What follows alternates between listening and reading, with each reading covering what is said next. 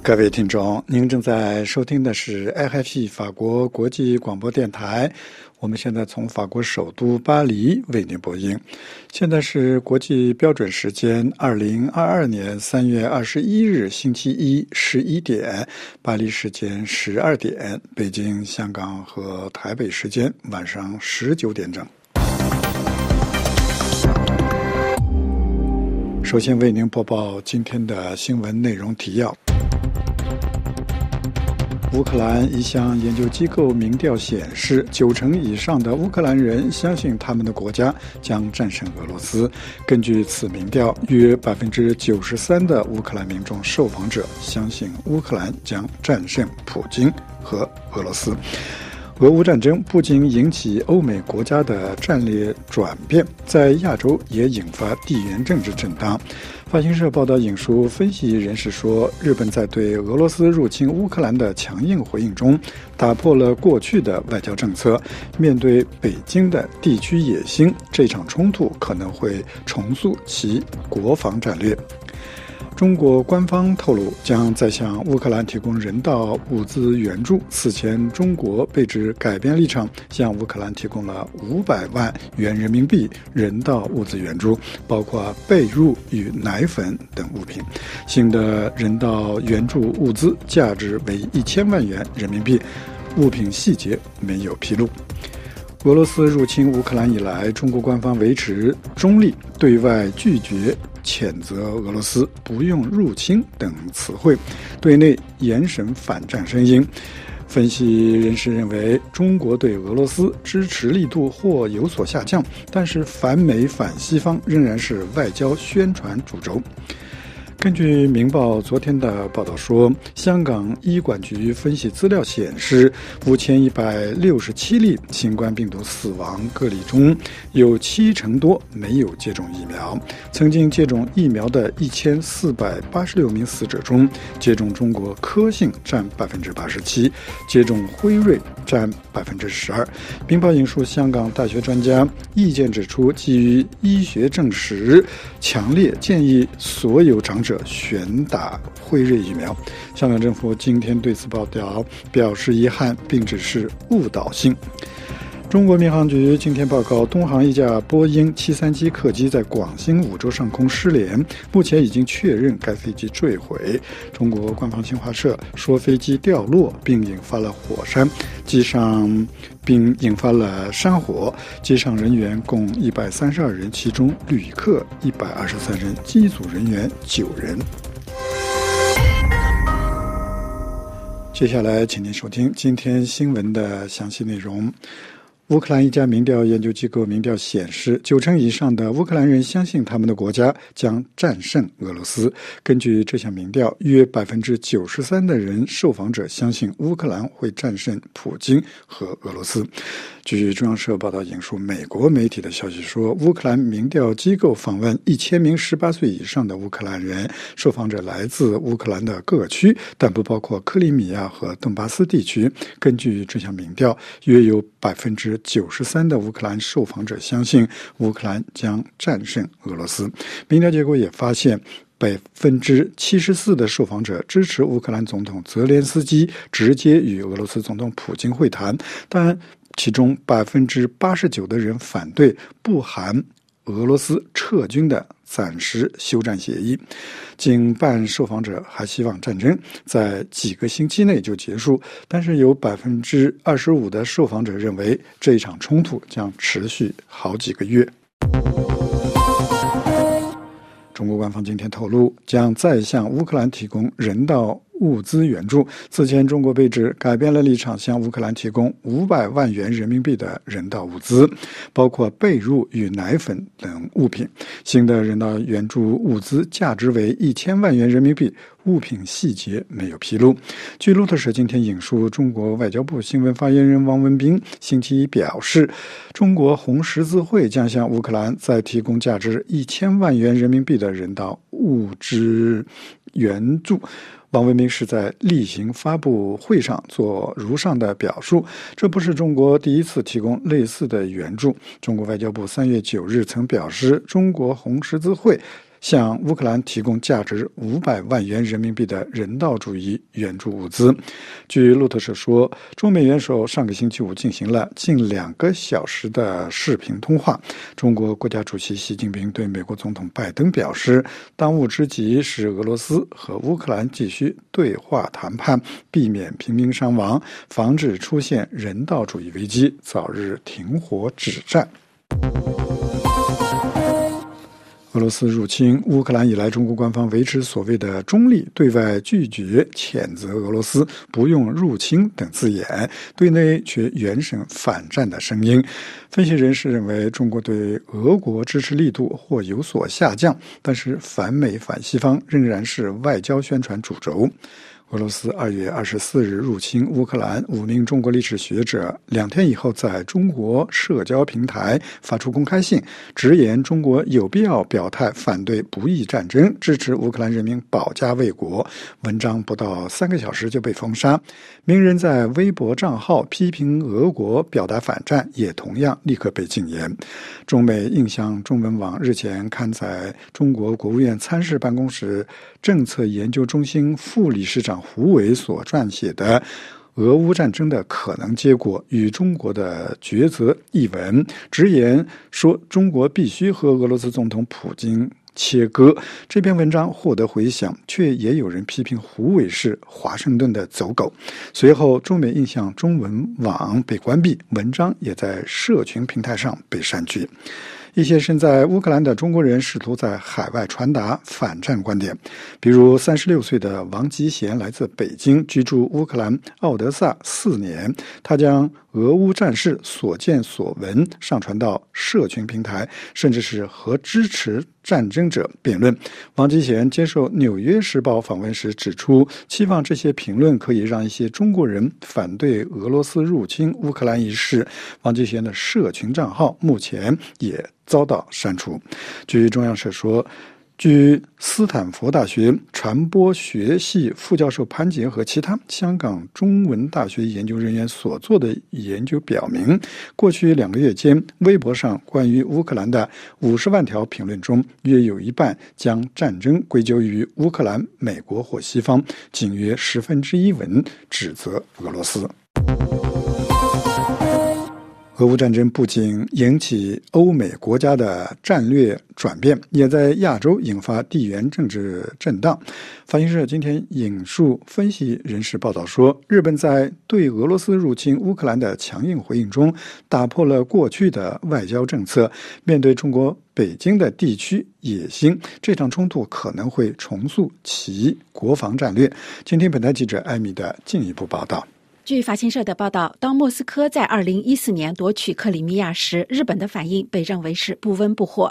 前首相安倍晋三也曾希望通过与俄罗斯的友好关系来解决北方领土的争端。过去，东京一直担心对俄罗斯采取强硬的行动会让莫斯科投入北京的怀抱。但是这一次呢，东京与西方的盟友结盟，采取了前所未有的制裁措施，并向基辅提供非致命性的军事援助。法国智库战略。研究基金会的亚洲专家尼凯告诉法新社，日本已经被指责为用钱换取出路，换句话说，就是在没有直接参与任何危机的情况下提供资金。但是这一次，日本正在强调他正在做的事情，来表明他并不满足于坐等事态的发展。美国进步中心智囊团的日本专家哈里斯也表示，东京对莫斯科采取行动的速度确实了不起，也超出了他的想象。除了俄罗斯的因素，日本现在也考虑到中国日益增长的地区野心。包括将台湾与祖国统一的目标，以及被日本称为“尖阁诸岛”、北京称为“钓鱼岛”的争议岛屿的主张。分析指出，俄乌战争也可能加强日本那些要求增加军事开支的人的影响力。更有争议的是，在包括安倍晋三在内的议员建议和华盛顿进行核共享的可能性之后，自民党希望讨论核威胁的问题。但是评论指出，这在短期内不太可能发生。虽然日本依赖美国的核保护伞，但它的政治传统禁止生产、拥有和储备原子武器。与此同时，由于日本从一九四七年以来的和平主义宪法将其军事能力限制在自卫的范围内，因此关于获得攻击性的武器的讨论一直都存在着争议。法新社的报道最后强调，日本对莫斯科的制裁迄今为止还没有涉及到能源以及远东地区和北海道之间的天然气的管道项目。联合国下属的国际原子能机构昨天报告称，自从俄罗斯控制了乌克兰切尔诺贝利核电站四个星期以来，现场工作人员仅第一次能够进行轮换，并被允许回家。乌克兰当局对进行轮换工作表示欢迎。请听本台记者罗拉的报道。联合国下属的国际原子能机构发布消息显示，在切尔诺贝利核电站的乌克兰工作人员从周日开始进行了第一次轮换，并被允许返回家中。这也是在俄罗斯军人控制该核电站近四周以来的首次。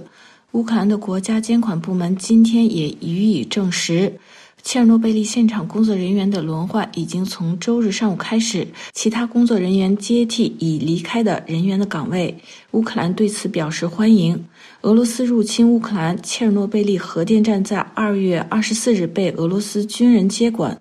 在该核电厂管理废料的夜班人员继续工作，已经持续了四周。目前有一半乌克兰工作人员开始回家。在切尔诺贝利核电站工作的技术人员和其他辅助人员总共约有两百一十人。此前，国际原子能机构总干事罗西呼吁最大限度保持克制，避免采取任何可能导致乌克兰核电设施面临风险的行动。这家设在维也纳的联合国机构已经主动提出派遣专家亲临现场，以保证乌克兰核设施的安全，并表示继续朝这个方向进行磋商。切尔诺贝利核电站在一九八六年发生了世界上最大的核事故，当时该核电站的四号反应堆发生强烈爆炸，导致大量核物质泄漏，直到二零零零年，乌克兰政府才彻底关闭了该核电站。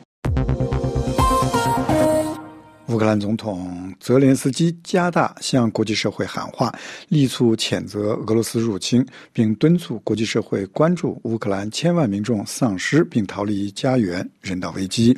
泽连斯基下一场重要讲话将在联合国大会发表演讲，而泽连斯基在以色列议会的昨天演讲。引用纳粹德国最后解决方案屠杀犹太人的历史，指控俄罗斯正在针对乌克兰大屠杀，引发以色列对此有争议。报道称，面对以色列议论，二十一日今天上午，在演讲后仅几个小时，通过社交平台的推特视频，泽连斯基对他的讲话作出解释，称他理解以色列利益关切，而且以色列也必须保护自己的人民。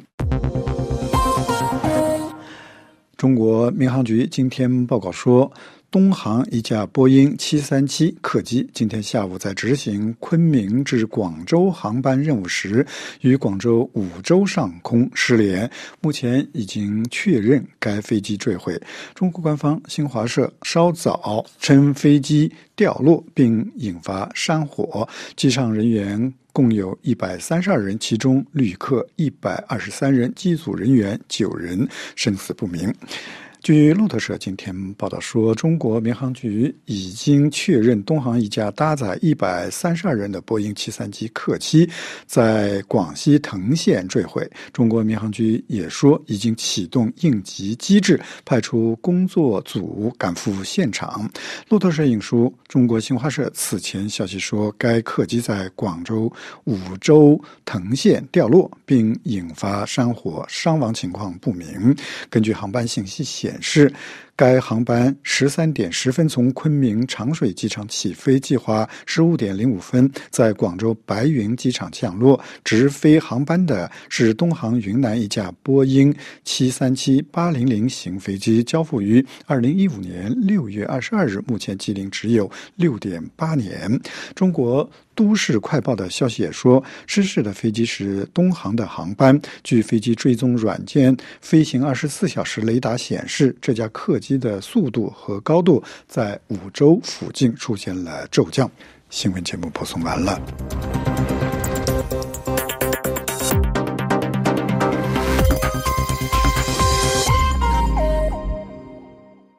各位，您收听的是 IFP 法国国际广播电台。接下来，请您收听由艾米主持的《今日要闻解说》。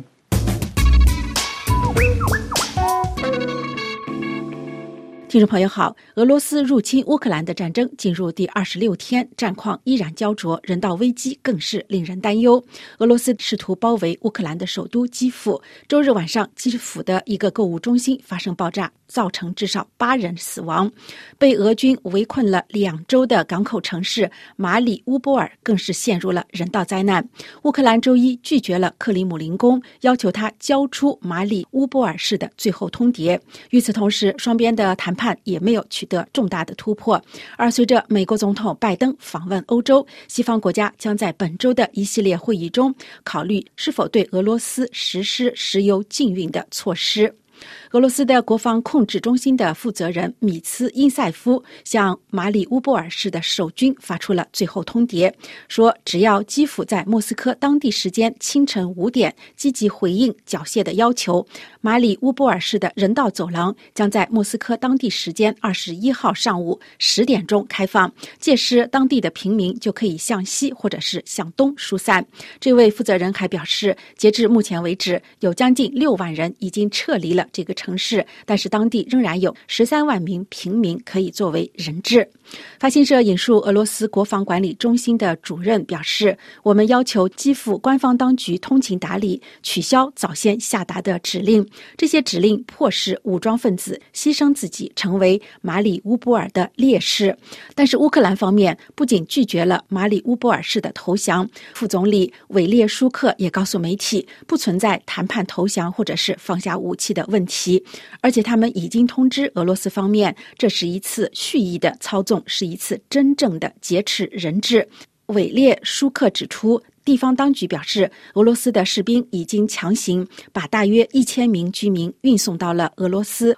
剥夺了他们的乌克兰护照。他说，这可能是一种战争罪。他还表示，三百五十名儿童将被强行带到俄罗斯。他要求俄罗斯当局告诉他们，将这些人安置在哪个孤儿院以及为什么。他呼吁优先考虑建立人道主义的走廊，让仍旧滞留在马里乌波尔的大约三十万人能够离开。据顿涅斯克地区的军事管理部门表示，马里乌波尔现在已经成了一座鬼城，宛如人间炼狱。战争进入如此焦灼状态时，双方的谈判自然受到高度的关注。乌克兰的总统泽伦斯基表示，他准备和普京谈判，谈判是解决乌克兰与俄罗斯战事的唯一方法。他也警告，如果这些尝试都失败了，将意味着这场战争会变成第三次世界大战。但是克里姆林宫周一表示，与乌克兰的会谈没有取得重大的突破。莫斯科认为，到目前为止，会谈的进展还不足以让普京与他的乌克兰的同行会面。而积极参与斡旋的土耳其总统埃尔多安的发言人卡林透露说。谈判中的俄乌停火协议包括六项条款，其中前四项相对容易达成共识。这四项分别是：乌克兰宣布中立，并且声明不加入北大西洋公约组织；乌克兰非军事化和相互的安全保证；乌克兰去纳粹化；乌克兰取消使用俄语的限制。而第五和第六项条款则分别牵涉到遭到俄罗斯兼并的克里米亚的地位以及顿巴斯克地区的未来地位，而这两项被认为是最艰难的，只有通过两国总统的会面来解决。西方国家也在考虑如何进一步向俄罗斯施加压力，迫使普京进行新的考量。欧盟各国政府领导人本周将和到访的美国总统拜登一起参加一系列旨在加强对俄乌冲突应对的峰会，届时将考虑是否对俄罗斯实施全面的石油禁运。欧盟各国外长将在周一举行讨论，拜登将在周四抵达布鲁塞尔，和北约的三十个盟友举行峰会。他还将参加欧盟峰会以及七国集团的峰会。路透社分析认为，欧盟在过去三周内对俄罗斯实施了四轮制裁，包括对六百八十五名俄罗斯和白俄罗斯人以及俄罗斯的金融和贸易的制裁。但是迄今为止，克里姆林宫方面并没有因此改弦易辙。欧盟的外交官表示，俄罗斯在乌克兰的化学武器的攻击，或者是对其首都基辅的猛烈轰炸，都可能成为能源禁运的触发因素。以上要闻解说由艾米编播，感谢收听。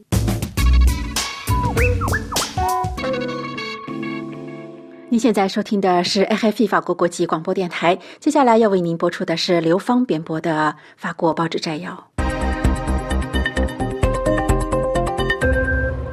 各位听众，距法国总统大选第一轮投票仅剩下三周时间，出战之哨尚未吹响，各派政党已将目光瞄向六月份的立法选举。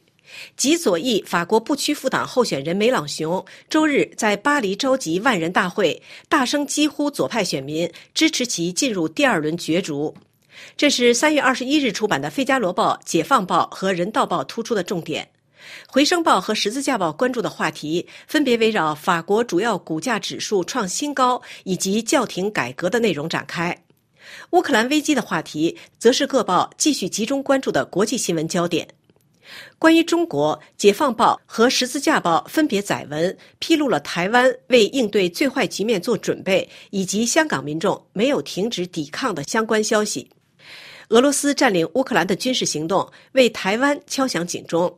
解放报刊出报道指出，尽管背景有别，台湾却在乌克兰的遭遇中窥见到其面对北京的未来命运，迫其加强自身防卫。台湾总统蔡英文一反俄罗斯入侵乌克兰之初的立场，在俄军不断遇挫、国际社会表现团结之际，强化了表达的语调。报道指出，作为一个拥有两千四百万人口的主权和民主国家，台湾与乌克兰一样，受到其强大邻国的永久性威胁。从未控制过台湾的中国共产党视台湾为其领土的一部分，不排除使用武力来维护其所谓历史权利的可能。台湾外交部发言人认为，北京打算入侵台湾，这在一定程度上表明了中国不愿谴责俄罗斯侵略的原因。俄罗斯入侵的暴力行为震撼了台湾民众，受乌克兰人民顽强抵抗、英勇气概的鼓舞，许多台湾人报名参加全岛举行的民防讲习班。民调显示，他们中百分之七十的人表示已为反抗中国入侵做好了准备。此一数字与过去相比增长了百分之三十。近年来，尽管台湾不断加强自身的军事力量，为应对最坏的局面做准备，却从未考虑民众参与可能发生冲突的可能性。随着乌克兰危机的爆发，情况发生了变化。总统蔡英文加紧训练预备役人员。此一可能引发争议的做法，却得到大多数民众的认同。在国际社会一致谴责俄罗斯并对其实施制裁后，台湾民众的这种认同感对北京十分不利。报道引述曾任欧洲议会政治顾问的台湾问题高级研究员马如沙的观点指出，国际社会表现出的团结程度超出了莫斯科与北京的预料，这有可能迫使中国重新审视针对台湾的计划。尤其在台海两岸发生冲突时，国际社会的反响可能更加强烈。台湾在第一岛链中占据重要战略地位，对美日、澳大利亚等地区大国具有战略意义。作为全球排名第二十一位的经济大国，台湾在电子芯片的生产链中也起着至关重要的作用。台湾国防部希望将该岛打造为一座真正坚不可摧的堡垒。此外，《十字架报》刊出一篇报道，披露了香港民众继续抗争的消息。报道指出，乌克兰民众正在与俄罗斯的军事入侵作斗争，而在中国独裁的重压下，香港民众仍在抵抗。一名目前流亡法国的香港年轻人表示，港人经历了共产中国同样类型的入侵。虽然没有坦克和导弹，港人却体验了数百万乌克兰民众目前正在经历的人生悲剧。今年二月底，许多香港民众不顾卫生禁令以及国安法规定，在香港多个大型公园内以及俄罗斯驻港领事馆前集会声援乌克兰。像台湾人一样，港人也感觉到与乌克兰人十分接近。这名对香港未来仍充满信心的流亡港人向法国媒体表示，希望乌克兰最终获胜，这样习近平就不敢立即发起对台湾的军事冒险。他认为，短期而言，随着习近平的第三次连任，中国的威权周期尚不会结束。但是，普京发起的入侵乌克兰的战争，可能导致在中共政权内部愈发受到反对的习近平的倒台。各位听众，以上是本台今天的法国报纸摘要节目，由刘芳选播，感谢收听。您正现在收听的是 AFP 法国国际广播电台今天的第二次华语节目的播音。接下来为您播出的是本台驻旧金山的特约记者王山主持的专栏节目，题目是从大外宣到跨国镇压。三月十六日，美国联邦政府司法部起诉五名中国代理人，指控他们侵扰旅美中国政治异议人士。这五人中有四人为华人。司法部称，这五个人是在执行一项针对政治观点和行为不受中国政府支持的旅美华人的跨国镇压计划。而在此之前的三月十四日，前八九民运领袖、美国职业律师李进进，在他的纽约法拉盛律师事务所。被来美仅半年，要求李进进帮助申请政治庇护的二十五岁中国女留学生张小宁，连捅四刀杀害。二零零八年前后，中共开始实施大外宣，对海外华人与西方社会人士洗脑，尤其是诋毁旅居美国及西方各国的中国政治异人士。如今，大外宣已发展成跨国镇压。对海外中国政治异人士侵扰、暴力攻击，甚至肉体上消灭，使得海外中国政治异人士生活在恐惧之中，人人自危。美国司法部向法庭递交的起诉文件列举的事实是海外政治异人士所常见。如中国代理人收买美国的私家侦探，捏造正在竞选国会众议员的前八九民运学生领袖、美军退役少校熊燕的政治或生活丑闻，如果无效，就对熊燕进行暴力攻击，以阻止他的竞选活动。中国代理人还冒充美国奥委会工作人员。对参加北京冬奥会的美国花样滑冰运动员刘美贤的父亲、前八九民运广州学生领袖律师刘俊国进行监视、跟踪和骚扰。由旅美中国政治异议人士、雕塑家陈为民创办的南加州自由雕塑公园屡遭破坏，一座习近平头像长满新冠病毒毒株的中共病毒雕像被焚毁。也是这帮中国代理人干的。中国代理人还在陈为民的工作室和汽车中安装窃听器，对陈为民发出人身安全威胁。长期在李进进任会长的胡耀邦赵子阳纪念基金会担任秘书长的中国学者王书军，被许多政治异议人士视为朋友。王书军在中国安全部官员的指挥下。利用胡兆基金会秘书长的身份，广泛搜集海外知名中国政治异议人士的信息，提供给中国安全部。这些政治异人士的一举一动都在中共的掌握中。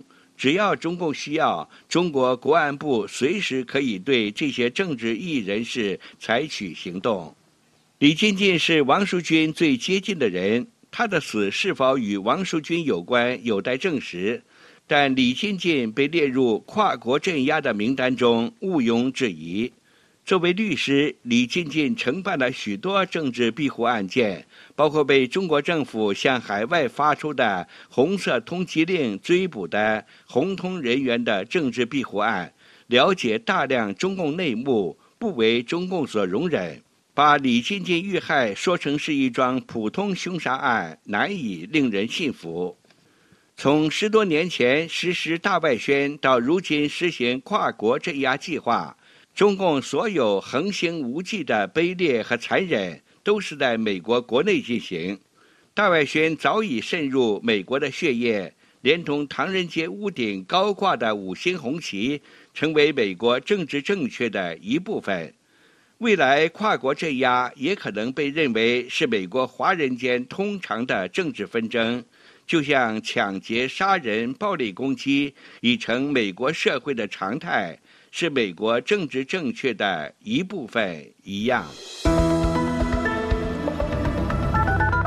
RFI 法国国际广播电台，接下来播出由瑞迪编播的《今日经济》。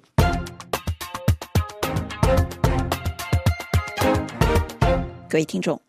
俄罗斯入侵乌克兰的军事行动，使得俄罗斯与美欧等西方民主国家的对立关系迅速白热化。美欧国家陆续推出措施对俄罗斯展开全面制裁之际，另一个威胁开始浮出水面：俄罗斯会否采取行动切断海底光缆，令欧洲互联网通信全线中断，个体不再可以使用即时通讯联络？银行、企业、机场无法运作，美欧两大洲重新成为隔洋相望、无法即时沟通的两个大陆。有关专家认为，这种情景在技术上是可能的，威胁也确实存在，但是否会变成现实呢？的确，在互联网时代，人们已经习惯于即时获取各种信息，无论距离远近。但网络互联互通有赖于通信光缆，尤其是海底光缆的存在与正常运行。目前，全球海底有近四百多条通信光缆，总长至少六十万公里，将不同大陆连接起来。超过百分之九十的互联网资讯传递就是通过这些海底光缆实现。此前已经发生过光缆被切断的情况，但通常是因为船只抛锚等意外行为造成的破坏。但这也说明，从技术角度讲，人为切断这些光缆是可能的。在俄乌战争背景下，这种危险之所以引发更多的重视，首先是因为早在2014年俄罗斯兼并克里米亚时，连接乌克兰的海底光缆就曾发生过被切断的情况。很多人当时都认为这是俄罗斯所为，而且自俄罗斯启动这次入侵行动起，乌克兰数字转型部部长就已经担心俄罗斯会再次采取断网行动。欧洲对俄罗斯采取断网行动的担忧升级，也是因为俄罗斯频繁向部署有海底光缆的海域派出海洋地质考察船。里昂国防战略研究院专注研究海底光缆战略的研究员盖米耶·莫海勒向《解放报》表示，最近几个月，俄罗斯海洋地质考察船多次出现在英吉利海峡和爱尔兰附近海域。他认为这种频繁出现可能意在炫耀武力，希望表明俄罗斯知道这些光缆，尤其是连接美欧两大陆的光缆埋藏在哪些地点。但到目前为止，俄罗斯尚没有采取任何破坏行动。甘米耶·莫海勒认为，俄罗斯完全可以不亲自采取断网行动，而是借助一些非政府力量去行动，让受到影响的国家因为一时难以确定行动者而无法做出回应。俄罗斯通常也是以这种借刀杀人的方式发动网络攻击。但是，如果说从技术上切断欧洲互联网运作是可能的，但是否确实可行呢？因特网技术及基础设施问题专家 Stefan Botsmeyer 向《解放报》表示，尽管俄罗斯近年来开始强调网络主权，要求一些行业将服务器设在本国境内，但互联网本身的特性是互联互通、相互依赖。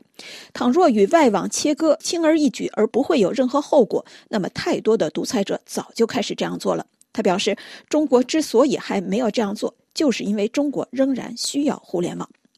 Stefan Bosmeyer 同时也认为。即使俄罗斯真的采取切断海底光缆的行动，让欧洲完全陷入与世隔绝的断网状态，也有些异想天开。他表示，法国与欧洲的互联网联络主要靠陆地光缆运作。目前，人们因为新冠疫情而居家远程工作，互联网链接并不需要经过美国。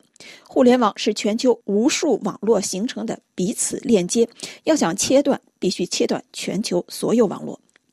法国政府负责数字转型事务的国务秘书 Cedric O 向《解放报》表示，在一场严重冲突中，攻击海底光缆确实可以是一种武器，但是要走到这一步，就意味着战争规模已经改变。盖米·莫海勒表示，倘若俄罗斯采取这样的行动，并宣称对此负责，那就等于是宣战。不过，切断光缆在理论上和技术上可行，实际操作却未必简单。法国国际战略研究所信息战略专家 François Bernard Hugue 接受媒体采访时表示。这些光缆埋藏于海底千米以下的深度，要找到它们并不那么容易。而且，即便俄罗斯能够找到这些光缆埋藏的地点，并且能在不被欧洲防卫力量发现的情况下切断光缆，他也并不认为俄罗斯真有必要如此。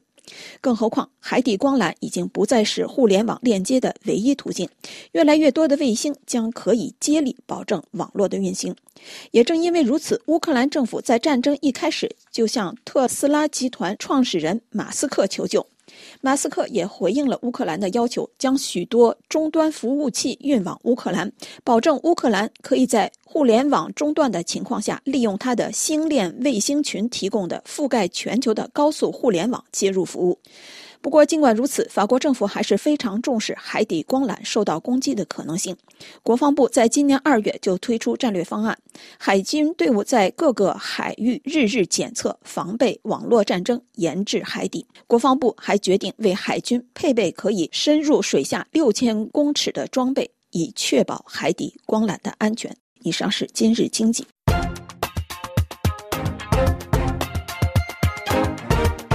欢迎您继续收听 FFE 法国国际广播电台。接下来为您播出国际纵横专栏节目，看俄乌战争，谁会成为可能的赢家？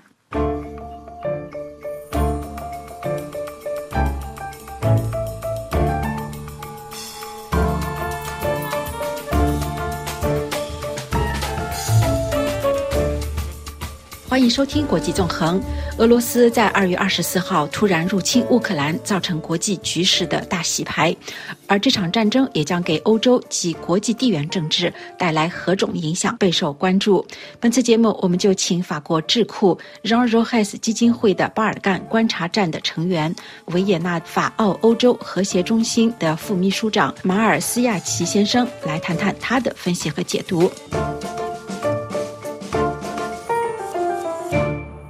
第一个问题是，普京为何要发动这场战争呢？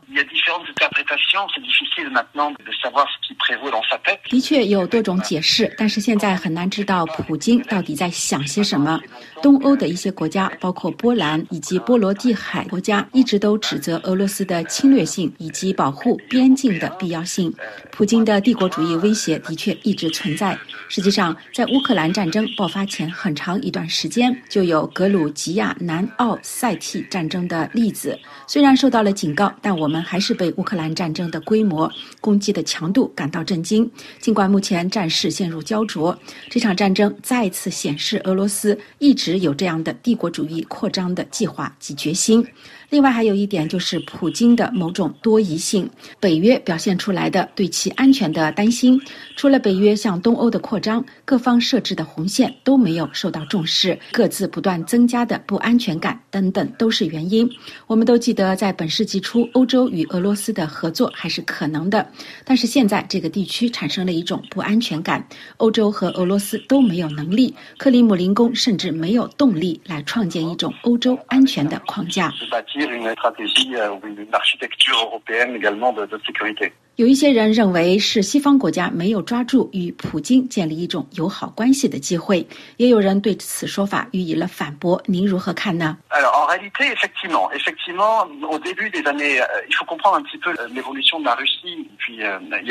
实际上，开始的时候的确是这样的，但是要理解这个问题，就要回溯到叶利钦和戈尔巴乔夫时代的历史来予以分析。苏联的解体让这个国家从某种程度上完全垮了。我们还记得欧盟给俄罗斯的紧急帮助，我们也记得叶利钦总统总是处于醉酒的状态。所有的人，包括欧洲人都予以嘲讽。所以，俄罗斯人都认为九十年代对他们而言是非常艰难，让他们感到非常屈辱。西方国家推动了俄罗斯的转型，也认为至少当时认为这也是向俄罗斯人提供了某种帮助。普京上台的时候就誓言要让俄罗斯重新找回尊严及骄傲。他的讲话触动了俄罗斯人的情感，要建立俄罗斯的骄傲，找回强大，再次获得应有的尊重。所以上台之后，普京就因为这个原因受到喜爱。他重新找到了俄罗斯在国际舞台上的位置，包括四眼外交等等。但是之后，他就被这种对骄傲感的寻求困住了。不仅要找到俄罗斯应该有的地位和尊重，不仅因为经济发展和人口数目成为地区的强国，而更要让俄罗斯成为能够改变世界秩序的大国。这是对苏联地位的一种怀念，包括苏联的帝国主义的思想。这种思想在普京执政期间逐步体现出来，而且他也变得越来越独裁专政。他认为可能威胁到。俄罗斯利益的因素都要进行直面对决的方式来解决，这种思想逐年增加。同时，他也对周边的那些已经民主化的国家进行破坏，对颜色革命予以反对，直到现在做出的强烈的公开军事行动。所以，应该了解到造成普京转变的原因和逻辑。当然是错过了一些机会，但是并不能因此就可以为他现在的那些行动进行辩护。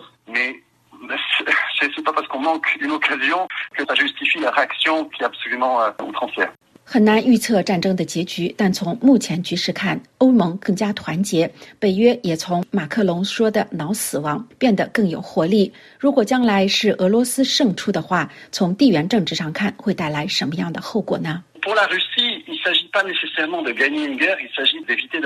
对俄罗斯而言，首先重要的不是如何赢得战争，而是不要失败。从俄罗斯在乌东的顿巴斯克进行的战争看，他们要的是尽量弱化乌克兰这个国家，让这个国家主权千疮百孔，失去稳定性，造成内部的混乱，进而失去靠近北约或欧盟的可能性。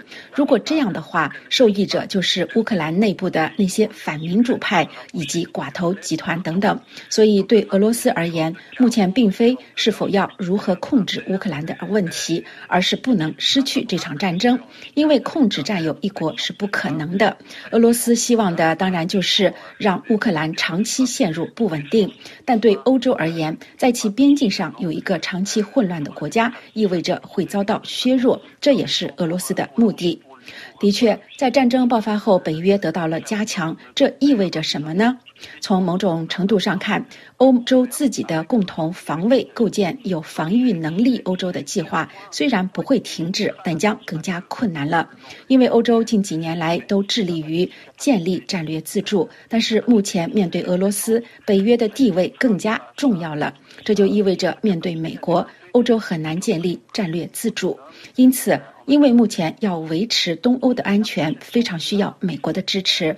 东欧的国家一直在安全防卫问题上对欧洲存有疑虑，他们担心欧洲的防卫计划与北约，也就是美国脱钩。但是目前从北约和美国的重要性看，欧洲很难再建立。完全的防卫战略自主，这一点就限制了欧洲的能动性。虽然不会影响到军事和防卫的能力，但是对建立自主共同防卫理念会造成一定的影响。如果欧盟在建立共同防御这个非常重要的战略议题上举步维艰的话，也就意味着欧洲的地位在不断升级的美中对抗中遭到弱化。我们已经看到了，在高科技领域，欧洲已经很难自助。主要原因之一就是东欧的国家因为害怕俄罗斯而主动靠近了美国，同时在科技和通讯领域也不寻求欧洲的共同定位。由于目前欧洲对北约和美国的依赖程度很高，局势可能也会更加的复杂。一些国家，尤其是东欧的成员国，在这个议题上不会妥协。这就意味着，不论是否愿意，欧洲在这场中美竞争中都会站到美国一方。而实际上，他的初衷是自主的立场，也就是对中国持批评态度，但是并不跟随美国。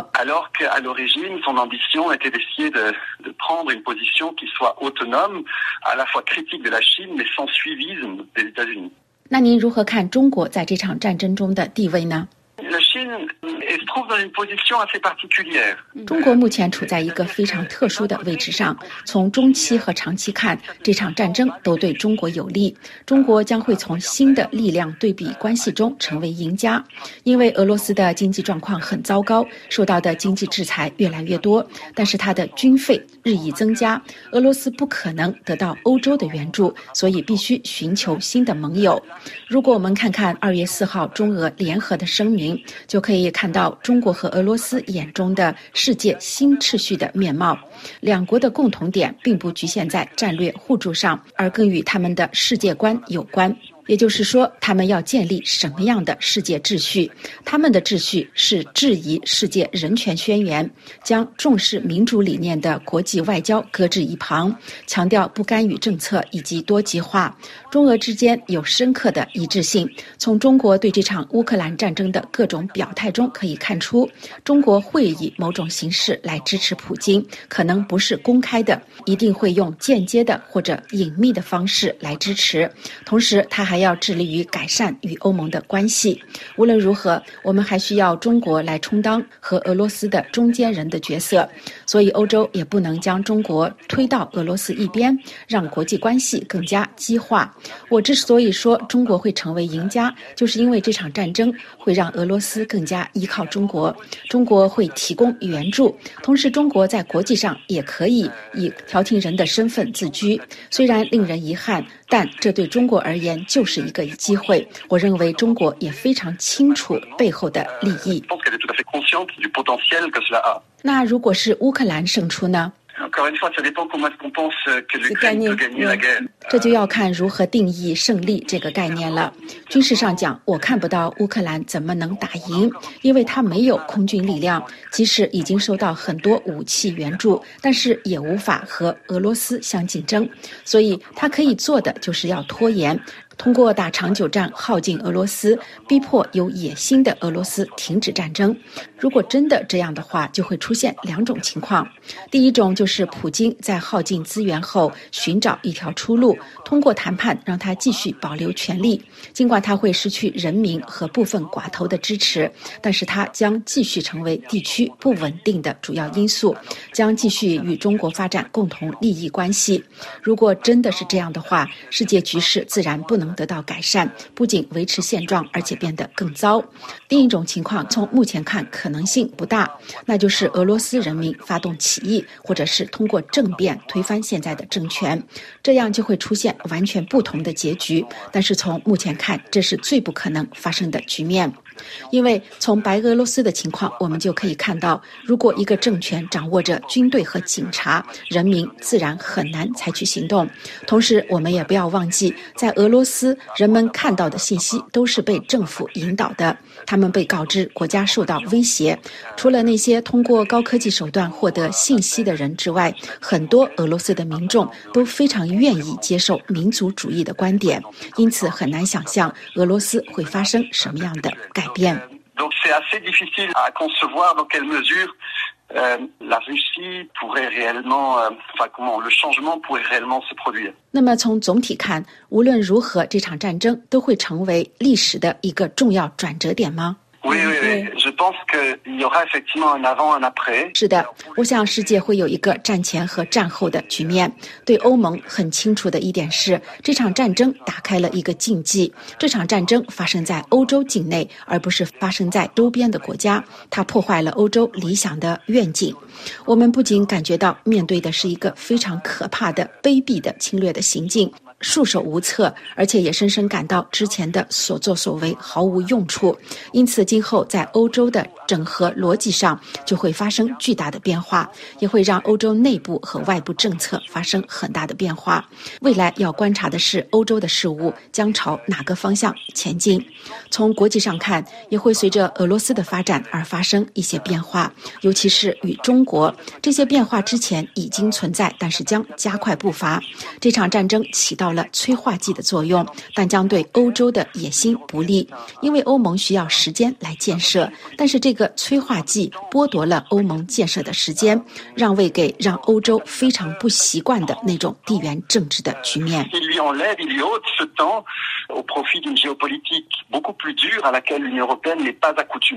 那么对美国而言呢？这就是这场战争是否会让美国影响力反弹回升的问题。首先，不要忘记，美国正在下坡的趋势上，除了内部分歧外，在全球的控制权也是相对的。而中国尽管也存在一些困难，却在不断的稳步上升。那么，会不会因为这场战争让美国再次成为全球的领袖呢？说实话，我对此有所疑虑，可能会带来一些良好的势头，比如。让世界看到他的军事力量等等，但是世界已经发生了变化。现在有中国这个实力不断上升的强国，而且中国在这场战争中的定位也对他非常有利。所以，我不认为俄乌战争只会让美国获利，或者会让中国获得更好的好处。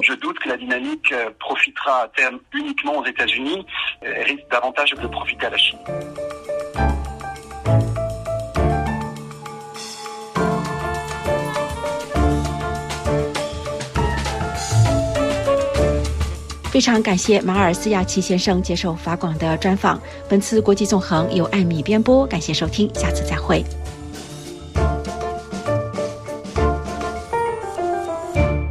法国国际广播电台，接下来请您收听由罗拉编播的法国文艺欣赏专栏节目。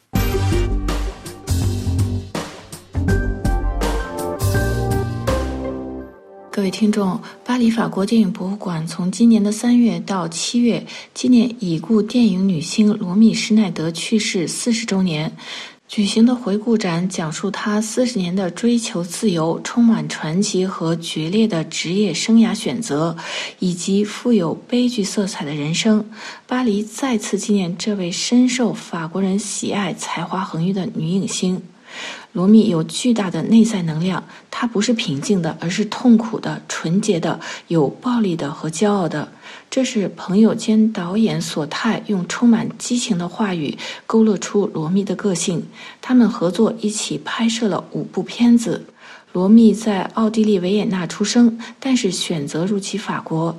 他深受影迷和曾经与他一起拍摄导演的喜爱。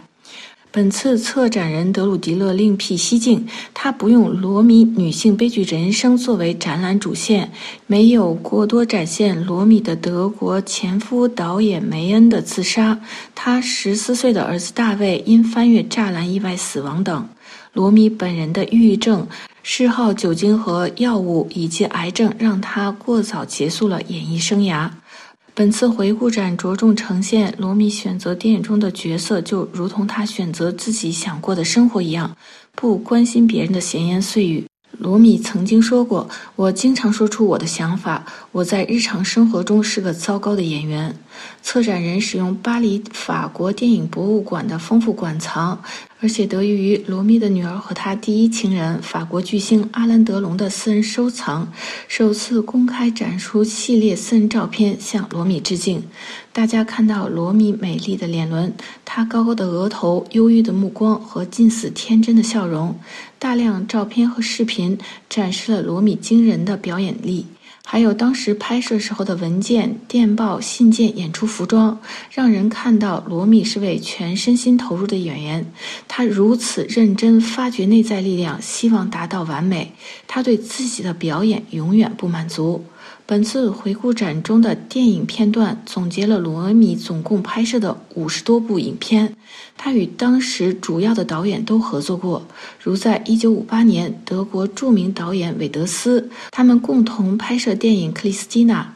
罗密结识了年轻帅气的法国演员阿兰·德隆，虽然初次见面时彼此冷淡，但在拍摄的过程中还是擦出了爱的火花，两人成为当时影视界和现实生活中最迷人的情侣之一。随后，罗米出演意大利导演威斯康蒂执导的影片，罗米还和美国导演威尔斯一起合作了《诉讼》一篇。罗米在和阿兰·德隆分手后。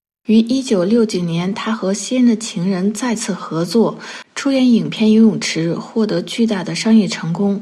罗米曾经两次获得凯撒奖，一个是在一九七五年与波兰导演祖拉斯基合作《重要的是去爱》，另外一个是在一九七八年与法国导演索泰合作的《简单的历史》。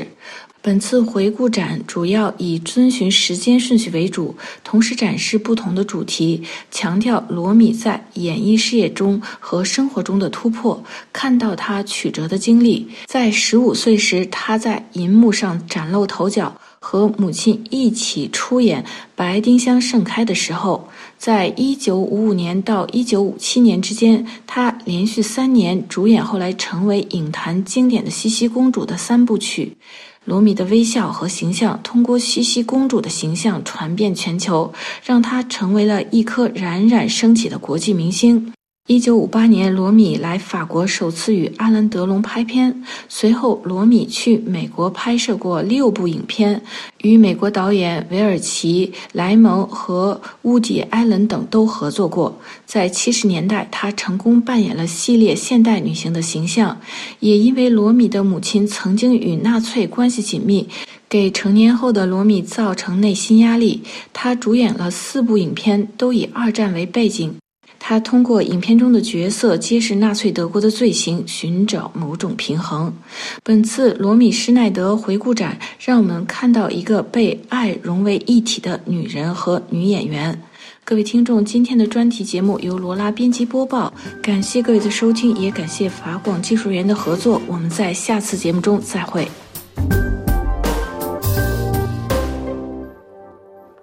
AFP 法国国际广播电台，我们现在再次回顾新闻的内容提要。中国民航确认一架从昆明飞往广州的东航波音737客机坠毁，机上的一百三十二人生死不明。美国总统拜登说，访问欧洲没有计划前往乌克兰。拜登今天将与法国总统马克龙再次通电话。乌克兰人坚信普京的侵略战必败。乌克兰总统泽连斯基将向联合国大会发表演讲。他昨天在以色列议会的讲话起涟漪。俄罗斯控制切尔诺贝利之后，乌克兰工作人员首次得以回家。俄乌战争导致日本改变态度，对俄罗斯趋向强硬。评论指，这也同时是在警告北京。中国表示再次向乌克兰提供一千万元人民币的人道援助。中国严格审查网络内容，批评美国可以，但是反对俄罗斯不行。英美九国从四月一号开始可以飞往香港，检疫期减至七天，全民禁足，强检暂缓。港媒指接种中国科兴疫苗的死亡率高，香港政府批评这是误导。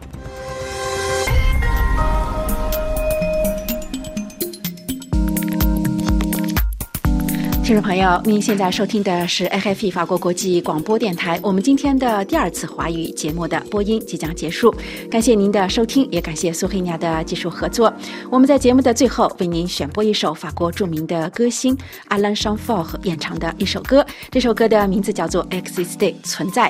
希望您喜欢这首歌。我们也在巴黎，祝您愉快。下次节目再会。Exister, ça tombe dessus, comme un grain un soir d'automne. Exister n'est pas un dû, on arrive comme un intrus. La veille, il n'y avait personne. Exister n'est pas un dû, ça demande un camion gru, tellement parfois ça pèse des tonnes. Exister, quel sport de rue sur ces pas du badminton. Exister, on est prévenu, fabrique des champions déchus, des jeunes qui ramassent leur couronne. Exister, on est prévenu, un beau jour on n'en peut plus, et malgré tout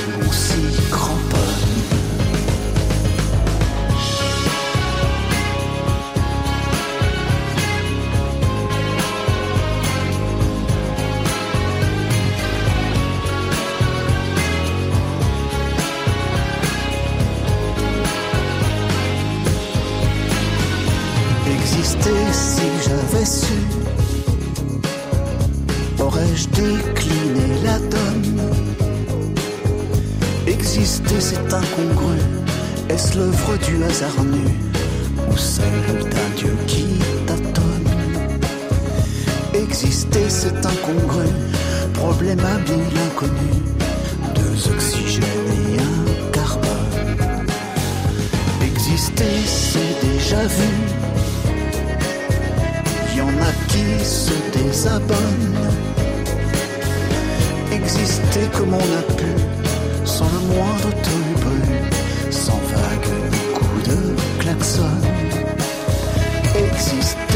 on a pu, puis partir comme on est venu, comme un grain, une nuit d'automne.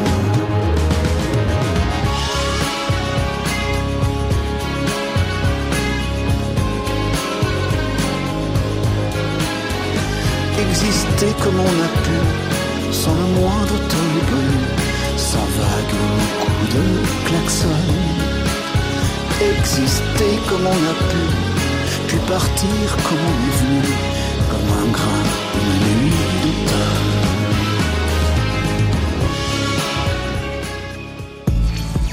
再次收听您喜欢的节目或播客，请前往网站 rfi 点 fr 或下载法国国际广播电台应用程序，拼写是 rfi 空格 p u r e 空格 r a d i o。